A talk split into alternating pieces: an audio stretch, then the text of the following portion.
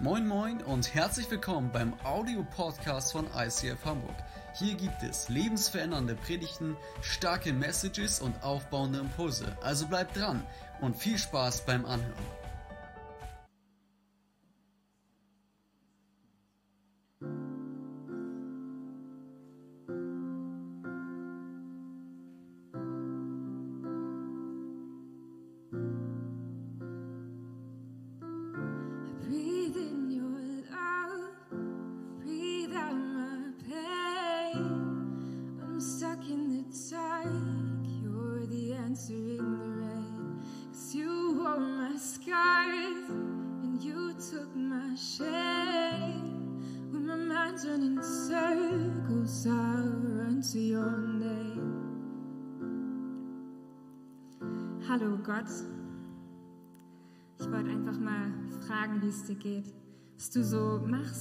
Gerade lachst oder weinst oder deine Gedanken in Worte zusammenreimst, so wie ich.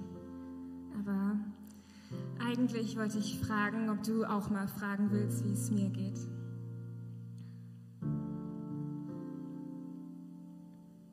Ich bin auch gar nicht nachtragend, ich wollte einfach nur mal nachfragen, ob du mich noch auf dem Schirm hast. Ich hoffe, ich bin dir keine Last, aber ich dachte, du nimmst meine. Dachte, du wischst mir die Tränen weg, wenn ich abends im Bett lieg und weine.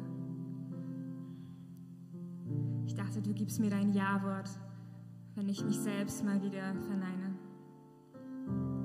Ich schaue in mein Spiegelbild und bin mit Hass erfüllt, weil ich die Narben sehe, die mich prägen. Mache mich statt zu einem Segen zu einem hoffnungslosen Haufen Elend der sich selbst kaum wiedererkennt. Zerbrochenem Herz, unaufhörlichem Schmerz und Chaos im Kopf bin ich nicht nur kraftlos, sondern in dieser Situation auch einfach machtlos. Ich weiß noch, wie ich meinem Kampf zurief, I'm gonna see a victory, for the battle belongs to the Lord. Und ich hing an jedem Wort machte mich zum Kämpfen bereit, doch von dir keine Spur weit und breit. Und so stehe ich noch immer auf diesem Schlachtfeld und frag mich, ob es dir denn wenigstens auch mal schwer fällt, zuzusehen, wie ich länger warte, als mir gefällt. Die einen sagen, Zeit heilt alle Wunden, die anderen sagen, Jesus hat doch schon alles überwunden. Aber die Armee steht noch immer vor mir, rückt immer näher und es tut sich nichts. Ich warte hier auf dich. Vergeblich.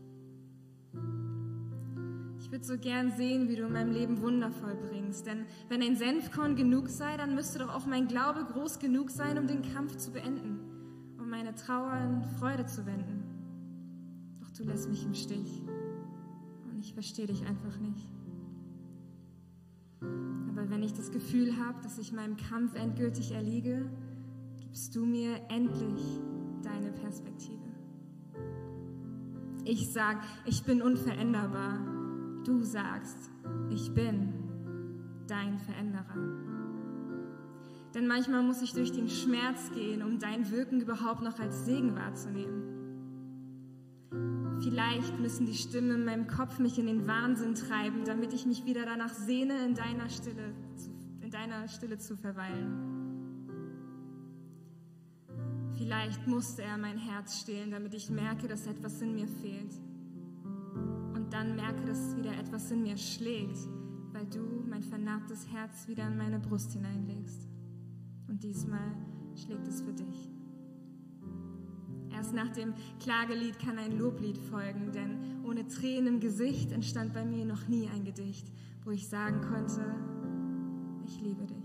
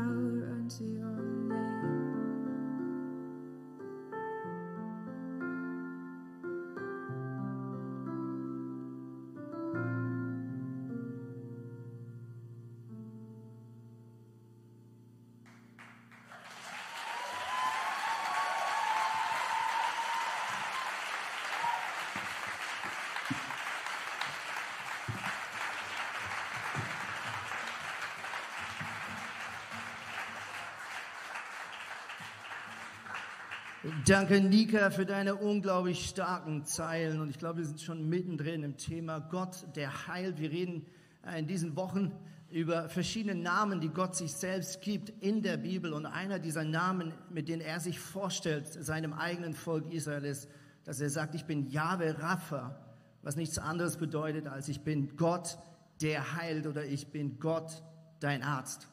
Und ich glaube, wir alle, wenn wir ein bisschen ehrlich sind hinter unseren Masken, müssen schnell zugeben, dass eigentlich jeder von uns auf irgendeine Art und Weise mit Krankheit zu kämpfen hat. Vielleicht heißt nicht jeder gerade mit Fieber im Bett zu Hause, aber ich glaube, wir alle haben irgendwo Bereiche in unserem Leben, sei es medizinisch, physisch oder sei es emotional, sei es irgendwo im Hormonhaushalt, sei es irgendwo in unserem komplizierten Gehirn, dass Dinge nicht 100% rund laufen. Ich habe mal einen Buchtitel gesehen, der hieß, jeder ist normal, bis du ihn richtig kennenlernst. Und ich glaube, wenn wir ehrlich sind, dann wissen wir, dass das auch auf uns zutrifft.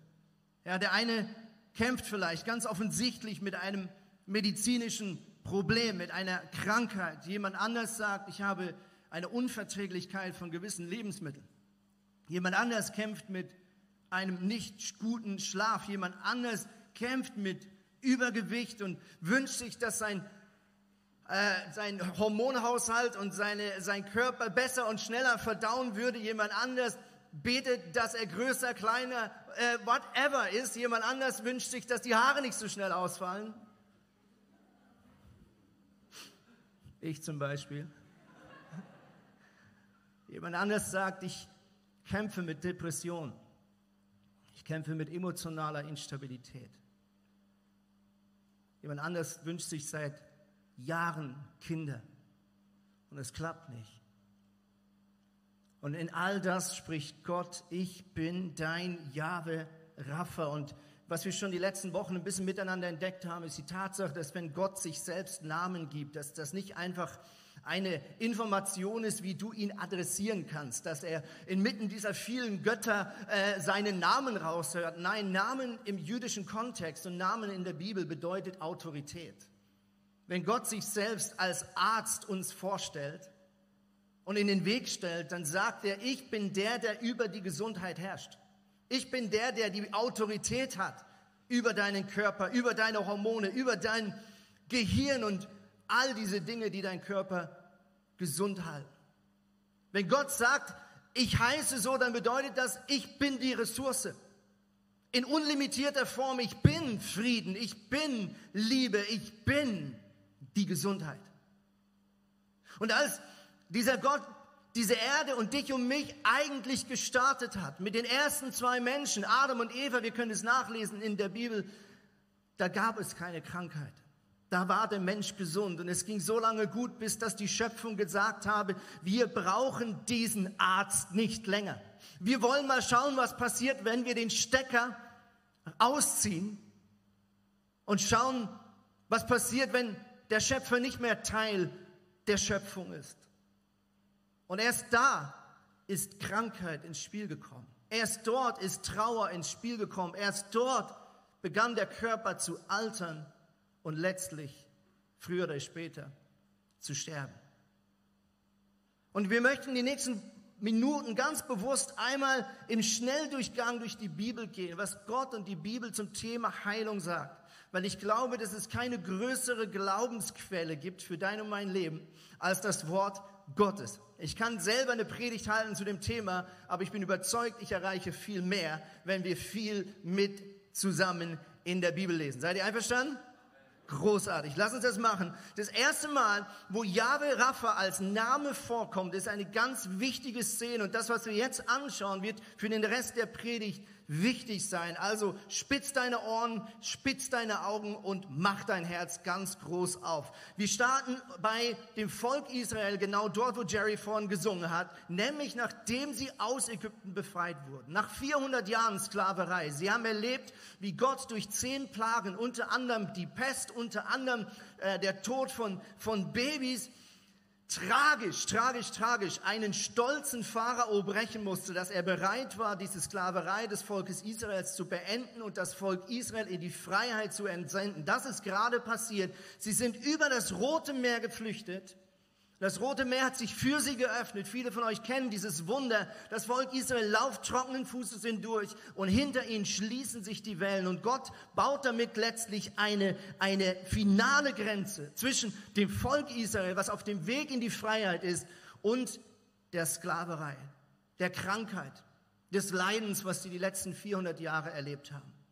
Und sie machen sich auf den Weg. Und hier lesen wir in 2. Mose, Mose ließ Israel vom Schilfmeer aufbrechen. Sie zogen los und kamen in die Wüste Schur. Drei Tage waren sie in der Wüste unterwegs und fanden kein Wasser. Dann kamen sie nach Mara. Dort gab es Wasser, aber man konnte es nicht trinken, weil es bitter war. Deshalb hatte der Ort auch den Namen Mara, was bedeutet bitteres Wasser. Da stellte sich das Volk gegen Mose auf und murrte. Was sollen wir nun trinken? Was sollen wir trinken sieben Tage lang? Mose schrie zu Jahwe und Jahwe zeigte ihm ein Stück Holz. Okay? Das warf Mose ins Wasser, da wurde es zu Süßwasser. Dort legte Gott Vorschriften und Rechte für das Volk fest und stellte es auf die Probe. Nächster Vers. Er sagte zu ihnen, hört auf mich, den Herrn, euren Gott, und lebt so, wie es mir gefällt. Haltet euch an meine Gebote und an meine Weisungen. Und wenn ihr das tut, werdet ihr keine der Krankheiten bekommen, mit denen ich die Ägypter bestraft habe. Denn ich bin Jahwe Rofecha, Jahwe Rapha, Gott, der dich heilt. Oder ich bin Gott, der Arzt. Hier ist dieser Name wortwörtlich im Hebräisch niedergeschrieben.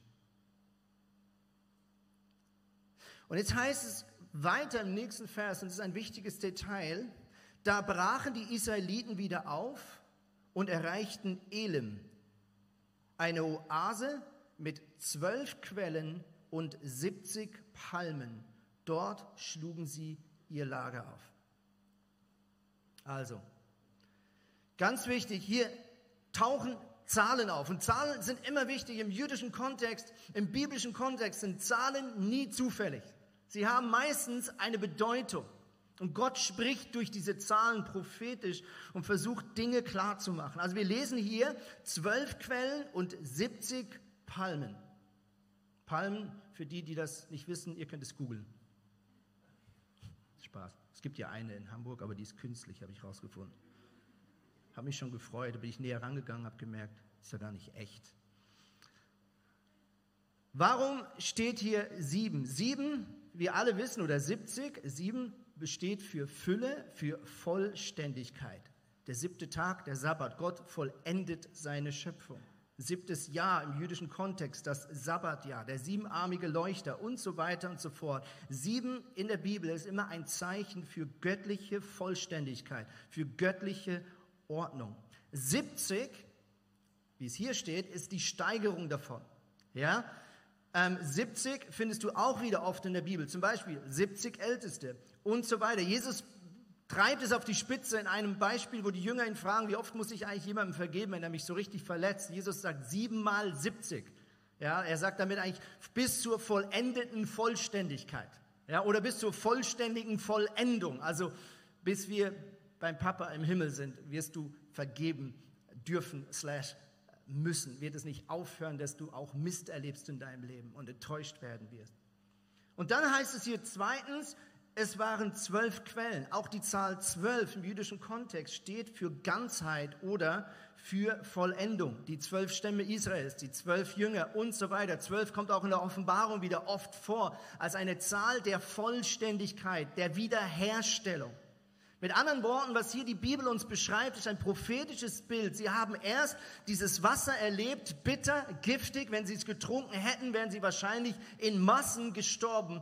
Und dann sagt Gott, wir machen jetzt einen Deal. Ihr haltet euch an meine Ordnung und Gebote. Ihr lebt so, wie ich es mir ursprünglich für diese Schöpfung ausgedacht habe. Wenn ihr das tut, werde ich Krankheit von euch fernhalten.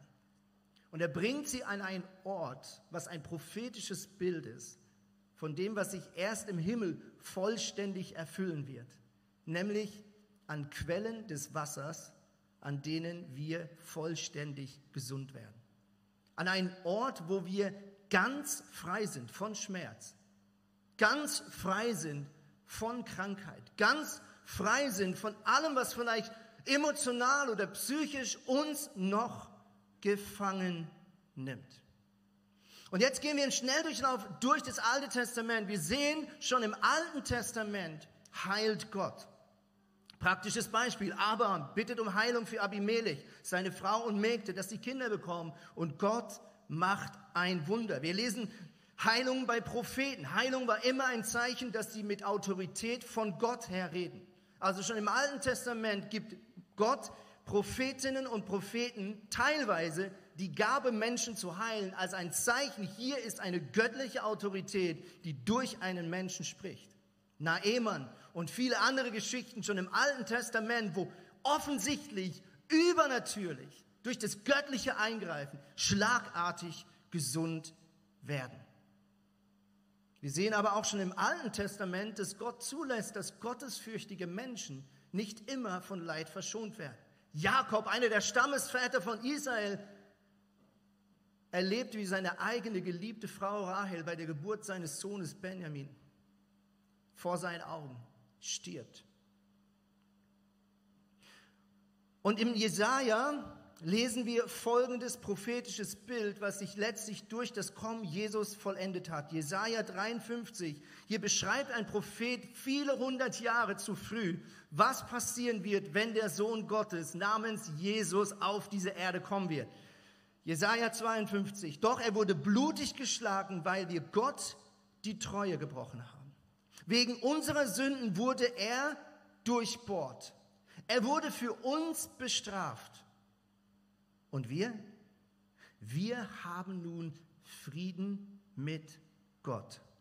Durch seine Wunden am Kreuz von Golgatha sind wir geheilt.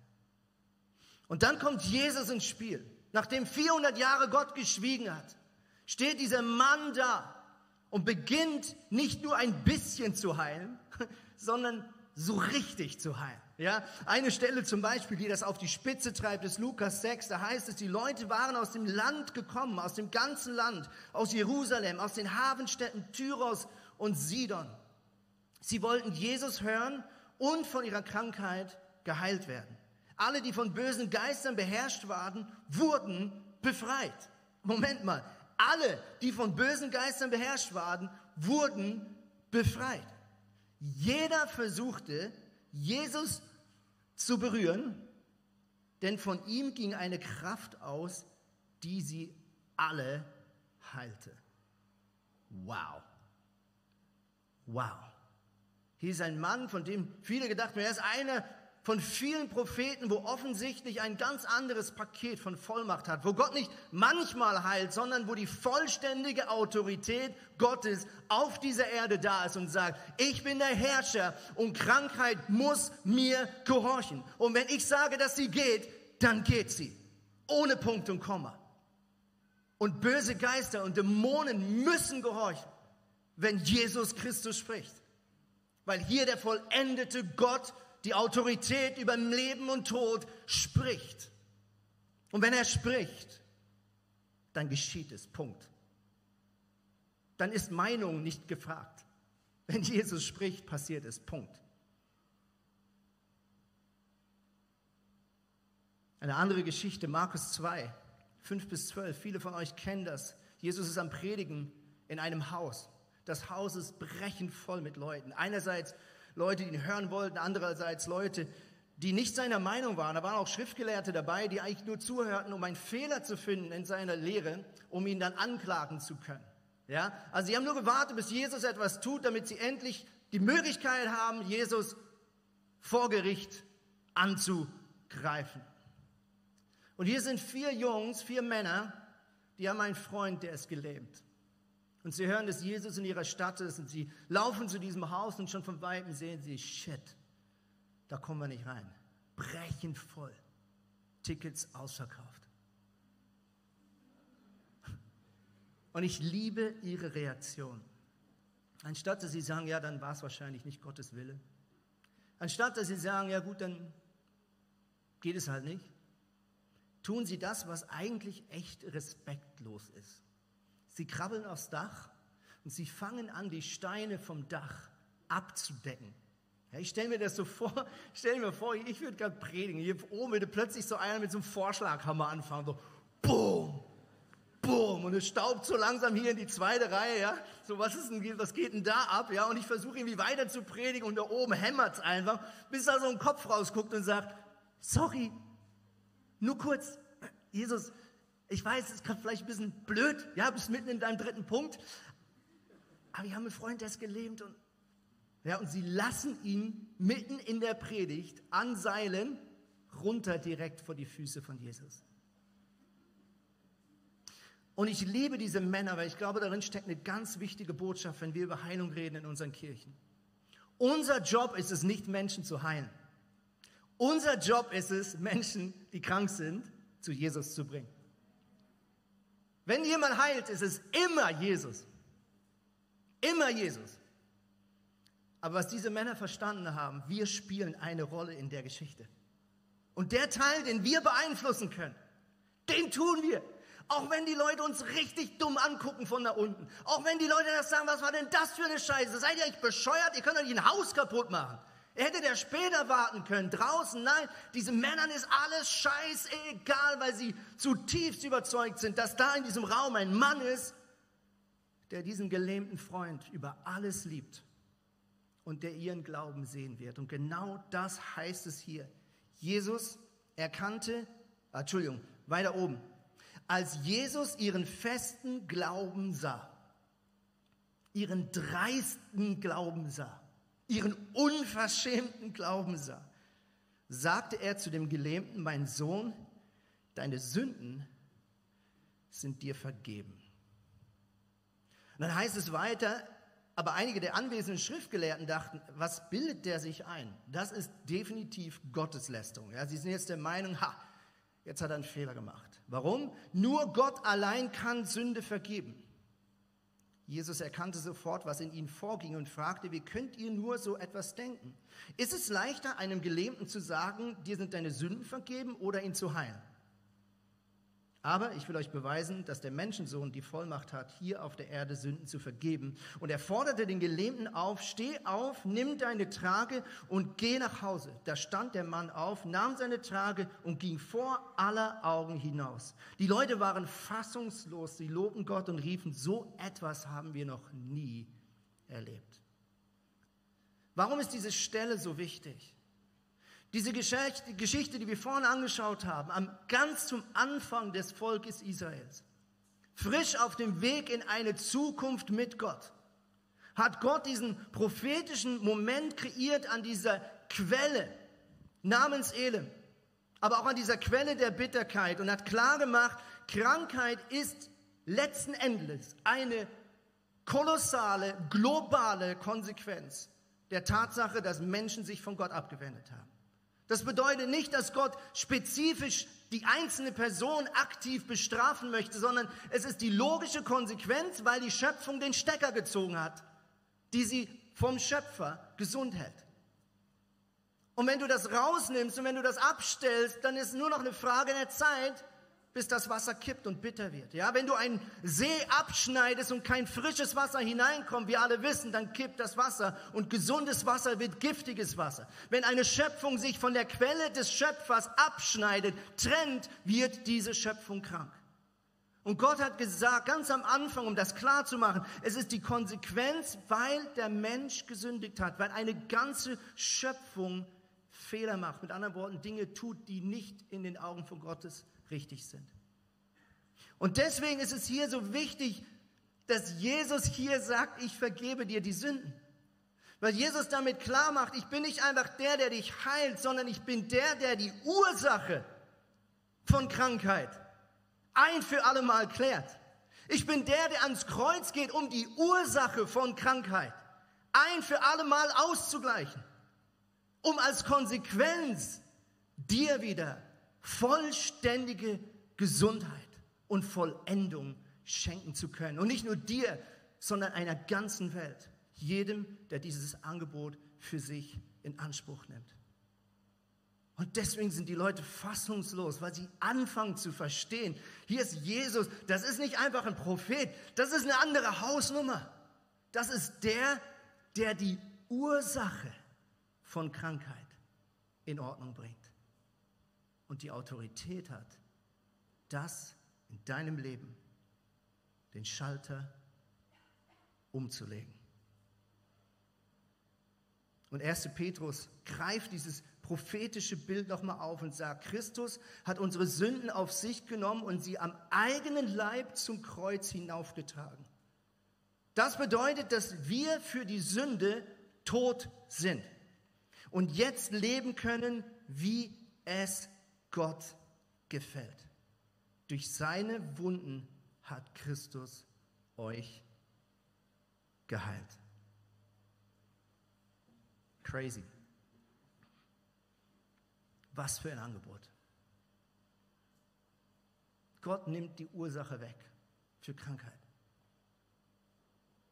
und bahnt den Weg, dass eine Schöpfung in eine neue Welt hineintreten darf, wo es kein Leid und kein Geschrei und kein Schmerz mehr geben wird. Und wenn wir jetzt weiterschauen in den letzten Teil, was passierte, nachdem Jesus gegangen ist? Jesus hat schon seinen Jüngern gesagt, ich gebe euch diese Autorität. Auch wenn ihr für Leute beten werdet, werde ich durch euer Gebet und durch euren Glauben hindurch heilen. Markus 16 sagt er folgendes, geht hinaus in die ganze Welt, verkündet allen Menschen die rettende Botschaft. Wer glaubt und sich taufen lässt, habe letzte Woche gefeiert, wird gerettet werden. Wer nicht glaubt, wird verurteilt werden. Die Glaubenden aber werde ich durch folgende Wunder bestätigen. In meinem Namen werden sie Dämonen austreiben, in unbekannten Sprachen sprechen. Gefährliche Schlangen und tödliches Gift werden ihnen nicht schaden und Kranke, denen sie die Hände auflegen, werden gesund. Und wir lesen das. Die ersten Jünger, direkt nachdem Jesus weg war, haben allen Mut zusammengenommen und gesagt, okay, lass uns das machen, was Jesus gemacht hat. Und sie beten für Menschen. Und bam, was Jesus versprochen hatte. Menschen werden gesund. Das Dilemma ist, dass wir genau hier manchmal, meiner Meinung, und da stehe ich jetzt vielleicht dem einen oder anderen theologisch auf den Fuß, mein Tipp ist, lass es einfach mal auf dich wirken, ähm, renn nicht gleich in die nächste Kirche. Ähm, wir hatten tatsächlich ein, ein, ein, äh, jemanden, der das letzte Mal, wo ich darüber gepredigt habe, direkt das Eis hier verlassen hat, weil er das so schlimm fand, was ich jetzt gleich sage. Bin gespannt, ob wir uns nächsten Sonntag noch wiedersehen. Mein Tipp für die Zukunft, wenn du mal was hörst in der Church, wo du nicht der gleichen Meinung bist, take your time. Okay? Lass dich inspirieren, frag Jesus, lies in der Bibel, diskutier in einer Small Group Lass dich herausfordern. Alright? Zurück zum Thema. Das Dilemma ist, dass durch das manchmal eine Theologie entsteht, das sagt, gewisse Leute sagen, Gott heilt immer hier auf der Erde. Also es ist gar nicht mehr möglich, dass ein Christ, der glaubt, krank ist. Wir haben auch das Phänomen, dass zum Teil Christen sagen, ich trage keine Maske, weil es ein Zeichen von Unglauben. Das ist eine Riesenspannung. Ich möchte kurz mit euch ins Neue Testament schauen, weil ich der Meinung bin, wenn wir diese Zeilen hier lesen, dann sehen wir, dass Gott manchmal geheilt hat, aber dass wir schon im Neuen Testament sehen, dass sie ziemlich relaxed sind. Nämlich, dass Gott nicht immer heilt. Nicht immer auf dieser Erde, sondern manchmal erst, wenn unser Körper hier auf Erden seinen letzten Herzschlag geschlagen hat und wir in einer neuen Welt aufwachen. Ein Beispiel. Paulus schreibt in einem Brief Timotheus, grüß bitte Priska und Aquila und alle im Haus von Enesiphorus. Erastus ist in Korinth geblieben, weil Trophimus, äh, und Trophimus, Entschuldigung, habe ich krank in Milet zurückgelassen müssen. Kommentarlos. Also der große Apostel Paulus sagt hier, dass er einen Mitarbeiter zurücklassen musste, weil er krank war. Und da kommt kein zweiter Satz, ja, er hatte zu wenig Glauben oder ja, er hatte zu viel Sünde in seinem Leben. Nein. Es steht hier einfach, unkommentiert. Ein anderes Beispiel, 1 Timotheus, auch wieder, Paulus schreibt an seinen besten Freund, den Mann, den er aufbaut, wahrscheinlich auch als Nachfolger, um die Kirchen von damals zu leiten. Also jemand, den er besonders in Leiterschaft schulen müsste. Und hier steht folgender Skandal. Nun gebe ich dir noch einen persönlichen Rat. Trink nicht länger nur reines Wasser. Warum? Du bist so oft krank. Gönn dir auch mal ein Glas Wein, das wird dein Magen gut tun.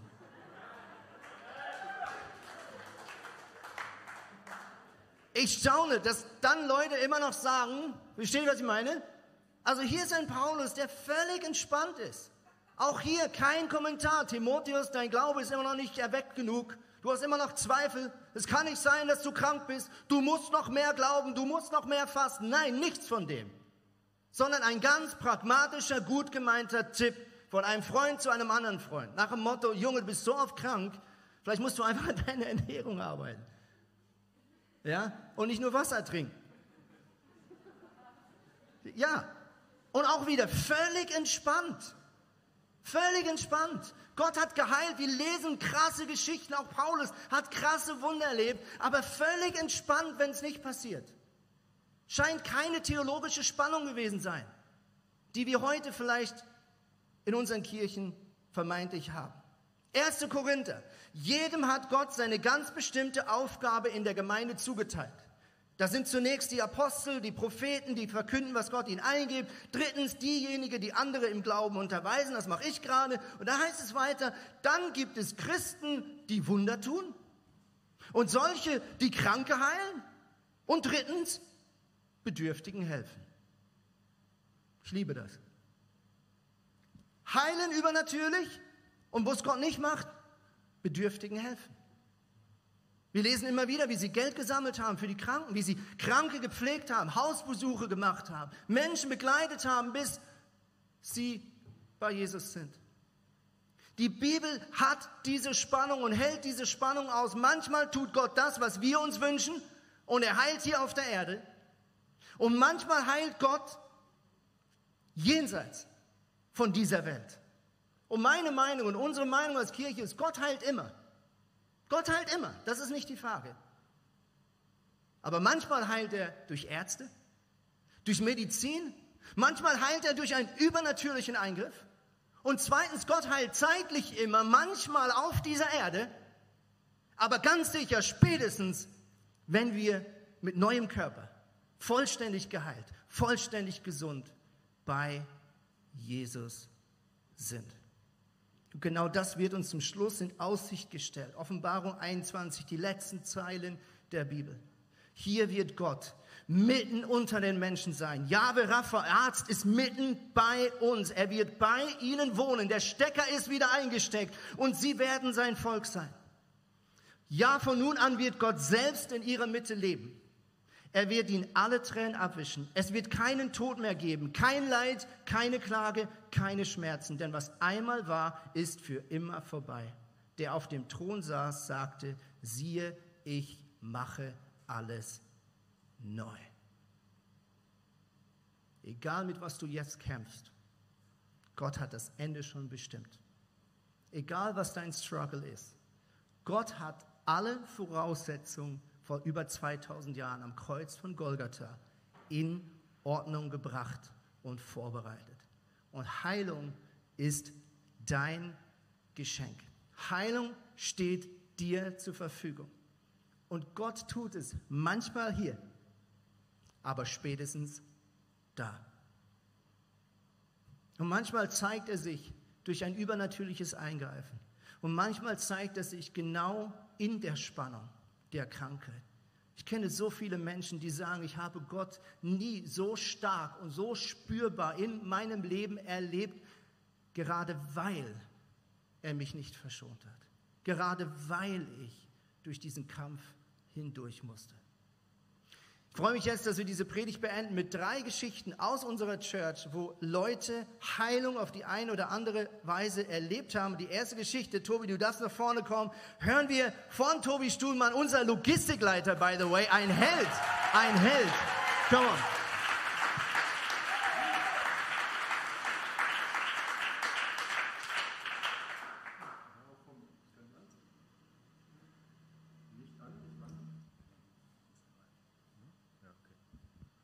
Macht nichts, alles gut.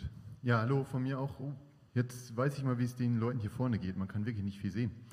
Ja, ähm, genau, vor vier Jahren hatte ich äh, ein ziemlich krasses Jahr. Ich war ziemlich viel krank.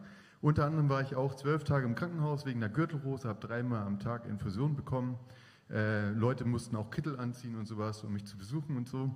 Ähm, und als ich dann wieder zu Hause war, hatte ich tierische Wahrnehmungsprobleme. Also ich hatte so, der Horizont war so schief irgendwie. Also ich habe immer das Gefühl, ich schwanke ähm, und habe mir erst nichts dabei gedacht, habe gedacht, okay, das kommt vielleicht von den Infusionen, ähm, das geht bestimmt wieder weg, aber es blieb, es blieb und äh, das hat mich wahnsinnig gemacht. Also ich konnte nicht mehr arbeiten, ich konnte die Verantwortung für die Kinder in der Kita nicht mehr übernehmen, ich konnte nicht mehr Auto fahren, für meine Frau war das der Horror. Ähm, ja, und es blieb und ich habe alles Mögliche versucht. Ich habe mir eine teure Brille für 700 Euro gekauft, weil es hieß, ja, es könnte das und das vielleicht sein. Aber auch die hat nicht funktioniert. Ich war beim Heilpraktiker, ich habe Tropf genommen, alles Mögliche. Ähm, und habe natürlich auch in Fra Freunde und Familie angehauen, hey, betet mal für mich bitte. Das ist total ätzend, ich weiß nicht, was ich machen soll. So, ähm, das ging über Monate. Und ähm, irgendwann hatten wir dann Besuch vom befreundeten Missionsehepaar, die bei uns waren. Und ja, war echt ein guter Abend. Wir haben zusammen gegessen, wir haben uns zusammen unterhalten und dann ja, haben sie nochmal für mich gebetet. Und wie es hier vorhin in dem Text hieß, der Jünger Hände aufgelegt. So. Und sie haben mir nochmal die Hände aufgelegt und ähm, ja, haben für mich gebetet. Es war abends und ich habe gedacht, okay, ach Gott, hoffentlich ist es jetzt mal vorbei, hoffentlich hast du jetzt was getan. So. Ähm, genau, ich bin dann ins Bett gegangen und ich habe meinen morgendlichen Gang gemacht ins Wohnzimmer und habe so an den Horizont geguckt und geprüft, was ist jetzt los? Ist jetzt noch was? Ist, ist es besser oder habe ich immer noch diese Probleme? Und ich war geflasht, weil ich bin echt so gegangen und geguckt und denke mir, hä, ist ja alles tatsächlich alles normal wieder? Der Horizont war tatsächlich wieder normal. Ja? Also ich, ich hatte nicht mehr das Gefühl, ich laufe irgendwie schräg oder so, das war mega gut. Es waren Monate, die, die verstrichen waren. Ich war so gefrustet und ja, Gott hat geheilt. Tatsächlich, dass der Durchbruch kam durch das Missionsehepaar. Es haben ja viele Leute schon vorher gebetet. Aber ich war so dankbar, dass Gott da echt was getan hat und dass ich dann wieder äh, arbeiten gehen konnte, Auto fahren konnte und alles. Also Gott hat da echt ja, Wunder getan bei mir. Vielen Dank. Hammer, vielen Dank für die Geschichte. Steffi, Steffi, auch du hast Jesus erlebt auf eine ganz besondere Art und Weise. Erzähl uns davon. Okay, ähm, ich bin nicht christlich groß geworden, sondern ich bin in einer Familie groß geworden, in der ganz viel Gewalt und ganz viel Missbrauch herrschte. Ähm, ich bin die jüngste von sechs Geschwistern. Mein Vater war schwerer Alkoholiker, meine Mutter psychisch sehr, sehr krank, sodass sie nicht in der Lage war, sich um uns Kinder zu kümmern. Ähm, sie erzählte mir schon, als ich ein kleines Mädchen war, dass ich nicht geplant war und dass ich eigentlich nur entstanden bin, weil mein Vater wieder einmal betrunken nach Hause gekommen ist. Meine Identität damals war nicht gewollt und nicht geliebt. Als ich neun Jahre alt war, ähm, wurden die Zustände dann so schlimm in meinem Zuhause, dass das Jugendamt meine beiden Schwestern und mich in ein Kinderheim brachte. Dort gab es keine Gewalt mehr, aber der Makel Heimkind haftete nun an mir. Und ganz schlimm wurde das. Ähm, es ist was ganz fürchterliches passiert und ein Junge aus meinem Heim tötete ein Mädchen von meiner Schule. Ähm, die Nachbarn sammelten Unterschriften gegen das Heim und ja, es war so offensichtlich, dass wir Heimkinder weg sollten aus diesem Ort. Und wieder einmal war ich nicht gewollt. Und ich schämte mich ganz, ganz doll, irgendwie von, ja, aus diesem Sumpf zu kommen. Und von da an begann ich durch Leistung, mich von meinem Umfeld abheben zu wollen. Ich dachte immer, ich muss ein bisschen besser sein als alle anderen, ähm, um genauso anerkannt zu werden. Das funktionierte ganz gut. Also ich hatte schulischen Erfolg, ich war beruflich sehr erfolgreich, ähm, aber in mir drin war immer noch diese Traurigkeit. Aber das Leben lief irgendwie und als ich selbst Mutter wurde, viele Jahre später, holte mich meine Vergangenheit dann nochmal total ein. Ich bekam Erinnerungen an meine Kindheit und bekam Panikattacken. Ich bin Nacht für Nacht wach geworden mit Todesangst. Und ja, ich weiß heute nicht mehr, wie oft der Krankenwagen damals bei mir war, weil ich hyperventilierte vor Panik. Das war eine ganz, ganz heftige Zeit. Ich begann eine Psychotherapie und das war total wichtig. Also ne, nichts ging, also es ist wichtig gewesen. Ich lernte mit meiner Angst umzugehen. Ich lernte in Akutsituationen nicht in Panik zu verfallen, sondern hatte so Werkzeug und ja, dass ich einfach funktionierte und dass ich weiterhin am Leben teilnehmen konnte. Und das, das ging auch. Ich fand mich damit ab, in meiner Geschichte leben zu müssen. Aber Heil war trotzdem nichts in mir. Ich konnte damit umgehen. Vor zehn Jahren machten mich dann liebe Menschen mit Jesus bekannt. Und ganz vorsichtig lud ich Jesus in mein Leben ein. Und von da an veränderte sich wirklich alles in meinem Leben. Nicht mit einem lauten Knall, gar nicht, aber Stück für Stück. Jesus ging ganz, ganz behutsam mit mir um. Und je mehr ich begriff, dass Jesus für mich gestorben ist, also selbst wenn ich der einzige Mensch auf der Welt wäre, wäre er gestorben. Und je mehr ich eine leise Ahnung von dieser unendlichen Liebe bekam, umso mehr konnte ich Jesus vertrauen.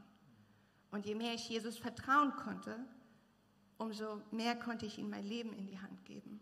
Und in den letzten zehn Jahren habe ich Stück für Stück all meine Scham, all meine Angst, all meine Bedürftigkeit in seine Hände gegeben und immer mehr Bereiche aus meinem Leben unter Jesus Herrschaft gestellt. Und ja, die Angst wurde immer kleiner und statt Lebensangst machte sich eine riesen Lebensfreude in mir breit. Heute ist in meinem Herzen kein trauriges kleines Mädchen mehr, sondern ein lachendes, das ausgelassen mit Jesus tanzt. Und ja, es stimmt, meine Eltern wollten kein sechstes Kind. Sie waren überfordert, sie waren krank und in seelischer Not. Aber Gott, mein Papa im Himmel, der wollte mich. Der Schöpfer von allem wollte mich hier auf dieser Welt haben. Und ich bin die geliebte Tochter des Höchsten. Und ganz egal, ob ich Leistung bringe oder funktioniere, er liebt mich immer. Durch diese unverdiente Liebe konnte ich wirklich wirklichen Frieden mit meiner Vergangenheit schließen und meinen Eltern vergeben. Mein Herz ist heil geworden und ich bin so unglaublich dankbar. Ich glaube, ihr merkt, ich bin irgendwie, es fällt mir nicht leicht, das zu erzählen, aber ich glaube, ich muss das teilen einfach. Das ist so, als wäre ich blind und könnte wieder sehen durch Jesus und würde davon nicht berichten.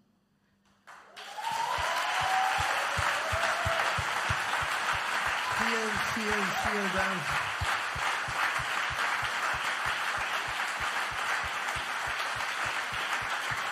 Hammer. Danke, Steffi. Ich würde dich gerne umarmen, aber in einem halben Jahr umarme ich dich, wenn hoffentlich das alles anders ist. Vielen Dank für deine Ehrlichkeit. Ich freue mich auf unsere letzte Live-Story von Annika. Komm mal auf die Bühne und Applaus für Annika. Come on.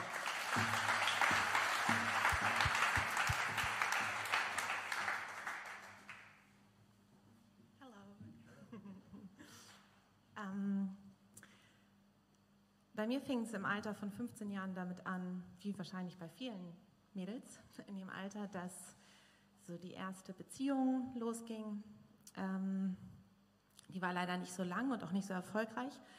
Und ich habe aber damals, hat sich der Gedanke in meinem Kopf breit gemacht, dass Menschen sich über ihren Körper definieren und dass die Beziehung auseinandergegangen ist, weil ich nicht ein bestimmtes Ideal erfüllt habe. Ich habe zu dem Zeitpunkt ein bisschen zugenommen gehabt und habe gedacht, dass es deshalb auseinandergegangen ist. Ähm, das, was Nika vorhin gesagt hat, mit dem ich gucke in den Spiegel und ich fühle mich hässlich, das habe ich 24, 24 Stunden am Tag erlebt. Und da fing, die, eine, fing eine Spirale an, weil erst habe ich angefangen, ganz stark mein Essen zu kontrollieren, habe innerhalb von kürzester Zeit ganz stark abgenommen, also habe 10, 15 Kilo verloren innerhalb von ein paar Wochen. Dann irgendwann ging die Magersucht zu Ende, weil es auch wirklich einfach keinen Spaß macht, wenn man nicht essen darf. Ähm, dann schlug aber die Magersucht um in eine Bulimie und um einen ganz starken Medikamentenkonsum. Also ich habe zusätzlich zu der Bulimie ganz viel Abführmittel genommen, weil man irgendwann immer mehr nehmen muss, damit es überhaupt noch funktioniert.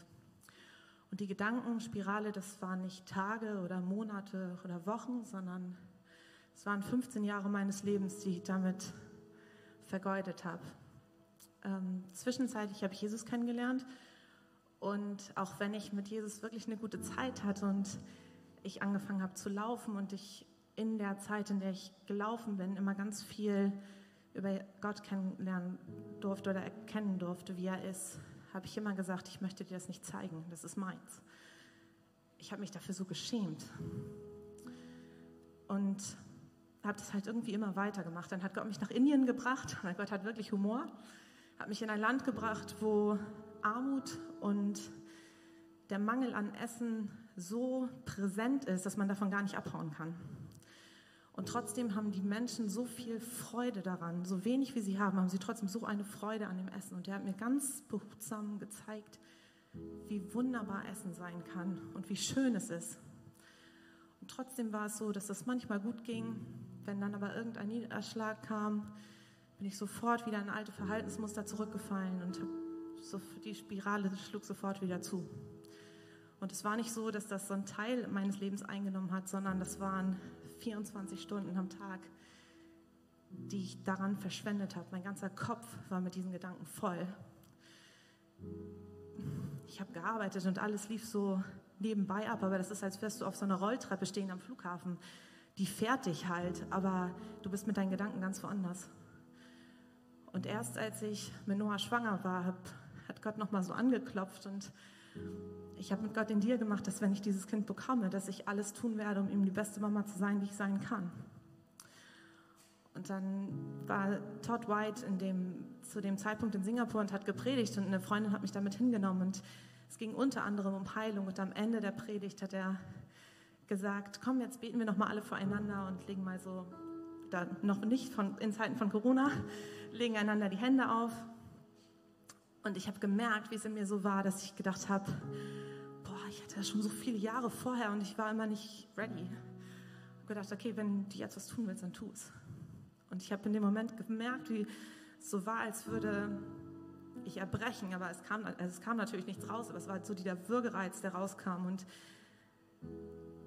es war frei. Und ich habe geglaubt, dass es frei war und ich habe das besiegelt im Gebet und ich habe von dem Moment an, heute, wir feiern, ich feiere mein fünfjähriges Jubiläum jetzt frei von.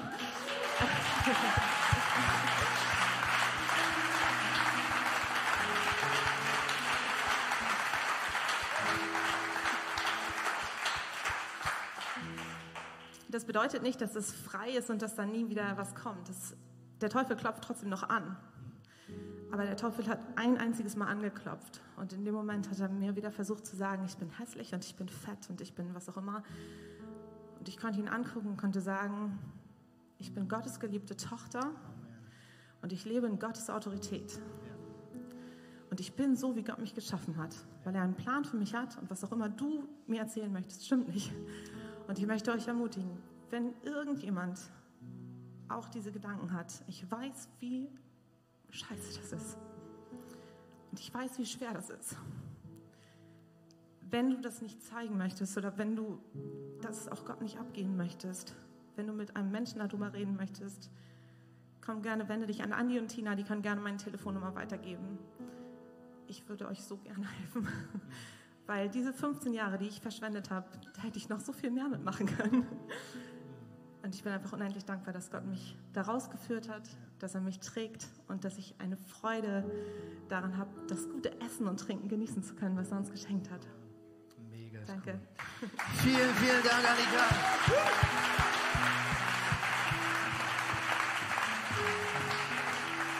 So stark. So stark. Jerry und Julie werden uns jetzt in einen Song leiten. Julie wird uns gleich mit paar Takten erzählen, wie dieser Song entstanden ist. Und wir werden in dem Song gleich miteinander das Abendmahl nehmen. Du findest das unter deinem Stuhl. Es ist sehr klein. Greta wird nicht so glücklich sein. Es ist in Plastik. Aber aufgrund von Corona machen wir das Beste draus. Und Julie wird uns diesen Song hineinleiten mit der Story, die dahinter steht. Und ich möchte wirklich mit euch gleich im Glauben und im Gebet erwarten, dass wenn wir dieses Abendmahl nehmen als, ein, als eine Erinnerung, als ein äußeres Zeichen von einer geistlichen Wahrheit, dass Gott Menschen heilt, dass Gott Steine ins Rollen bringt. Und manchmal heilt Gott, bam, hier, zack, jetzt, am 17. Oktober. Und manchmal heilt Gott am 11. Oktober, am 11. Oktober, immer einen Schritt voraus.